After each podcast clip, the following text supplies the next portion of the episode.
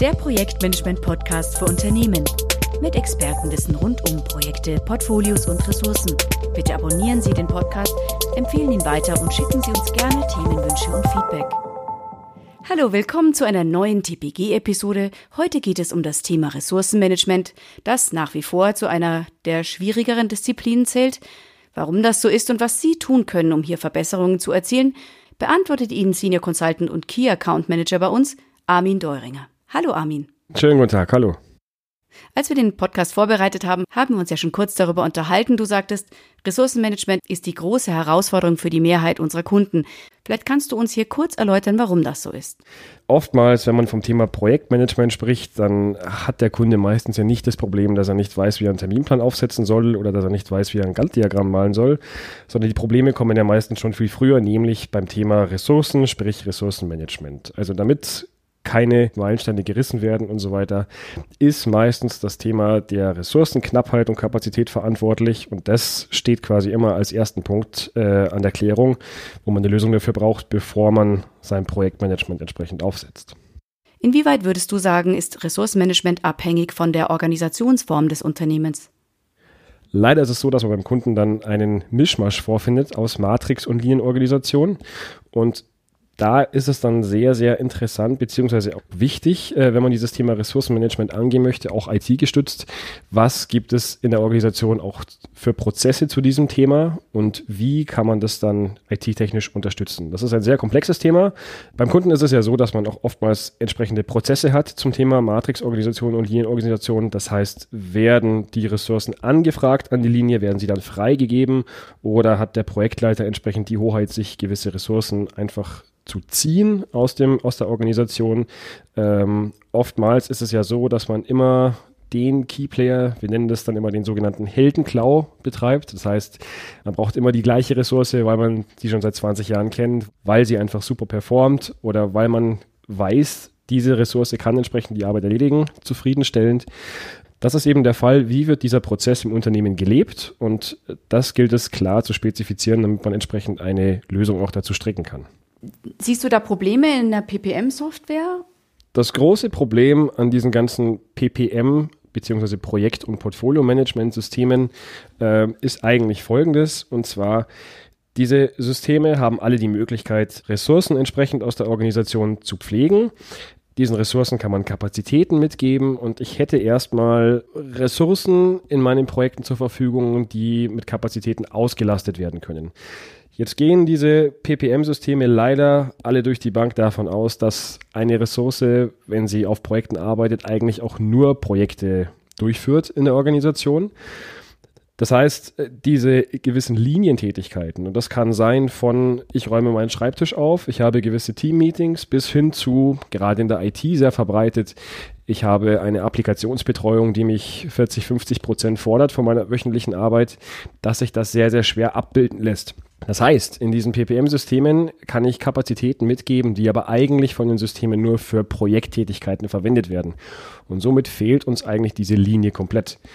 Wenn ich jetzt aber ein Ressourcenmanagement betreiben möchte, projektübergreifend bzw. organisationsübergreifend, brauche ich für die Gesamtkapazität sowohl das Thema Linie als auch das Thema Projekt zusammen, um eine Restverfügbarkeit bzw. Überlast zu generieren. Und das ist das Problem, was eigentlich alle PPM-Systeme eint an dieser Stelle. Und diesen Spagat gilt es eben zu nehmen, damit das Problem gelöst werden kann. Die Projektmanagementsysteme können das nicht abdecken. Wie kann man denn diese Lücke jetzt schließen? Also es gibt natürlich mehrere Ansätze für solche Lösungsszenarien.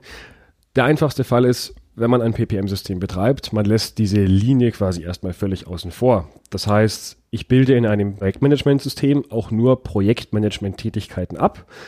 Ich senke die Kapazität von solchen Ressourcen in den Systemen und plane nur die PM-Geschichten. Das heißt, ich kann Überlasten und so weiter erzeugen, habe aber eine sehr, sehr große Unschärfe zum Thema Linie an der Stelle in dem System vorhanden, was mir unterm Strich nichts bringt, beziehungsweise ich werde nicht besser mit meinem aktuellen Problem.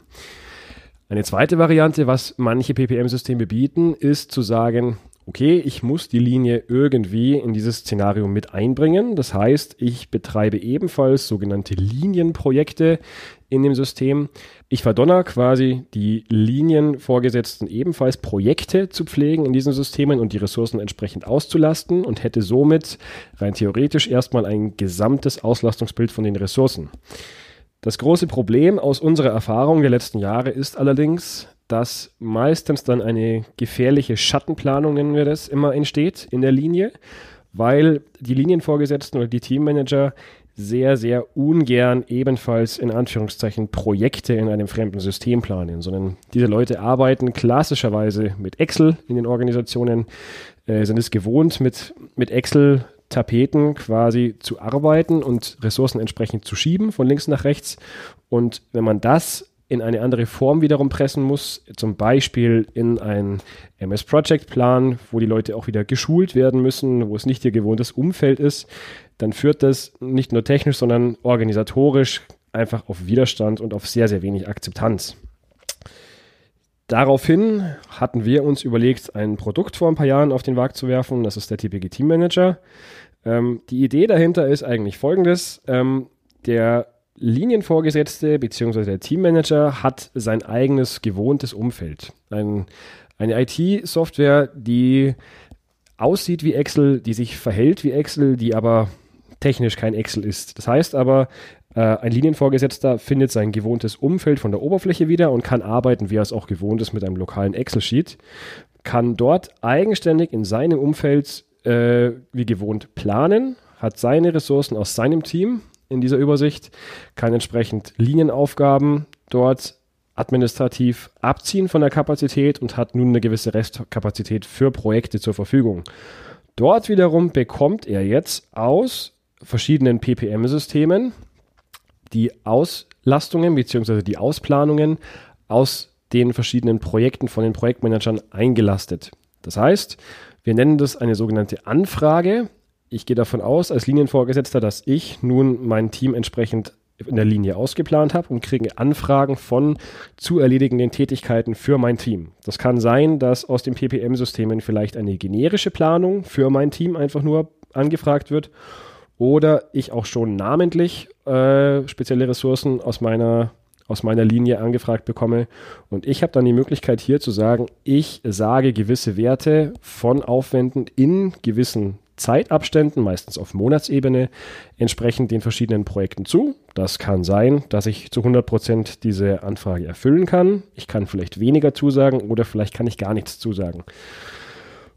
Und diese Planung geschieht eigenständig in meiner eigenen Welt und diese Informationen aber der Zusage kann ich wieder an die entsprechenden PPM-Systeme zurückgeben. Das heißt, bewusst bleibt jeder, sowohl Projekt als auch Linie, in seiner eigenen Welt und der Abstimmungsprozess wird dadurch einfach nochmal transparenter und wird nochmal angestoßen, was auf gar keinen Fall heißen soll, dass die Leute nicht mehr miteinander sprechen sollen. Das ist natürlich in jeder Lösung der Tod äh, einer jeden Organisation.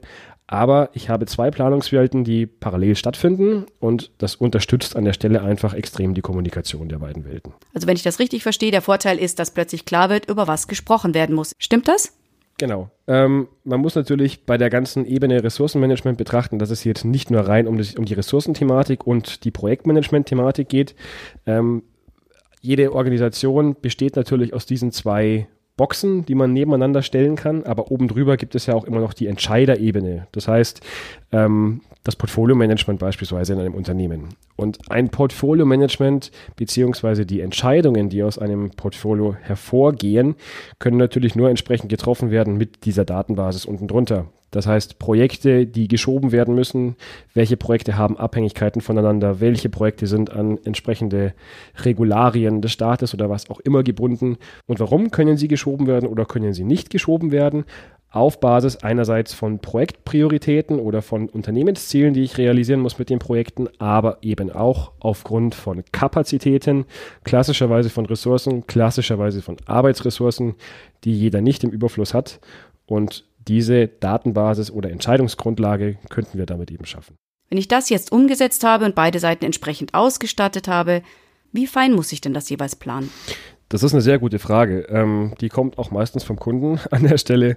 Ähm, ein Projektmanagement hat sich etabliert oder ist, hängt natürlich auch sehr stark an den, an den Projekten, die ich abbilde. Sind es Entwicklungsprojekte, Fahrzeugprojekte, IT-Projekte? Da hat jedes Unternehmen auch so ein bisschen anderen Zyklus, äh, wo das Ganze einhergeht.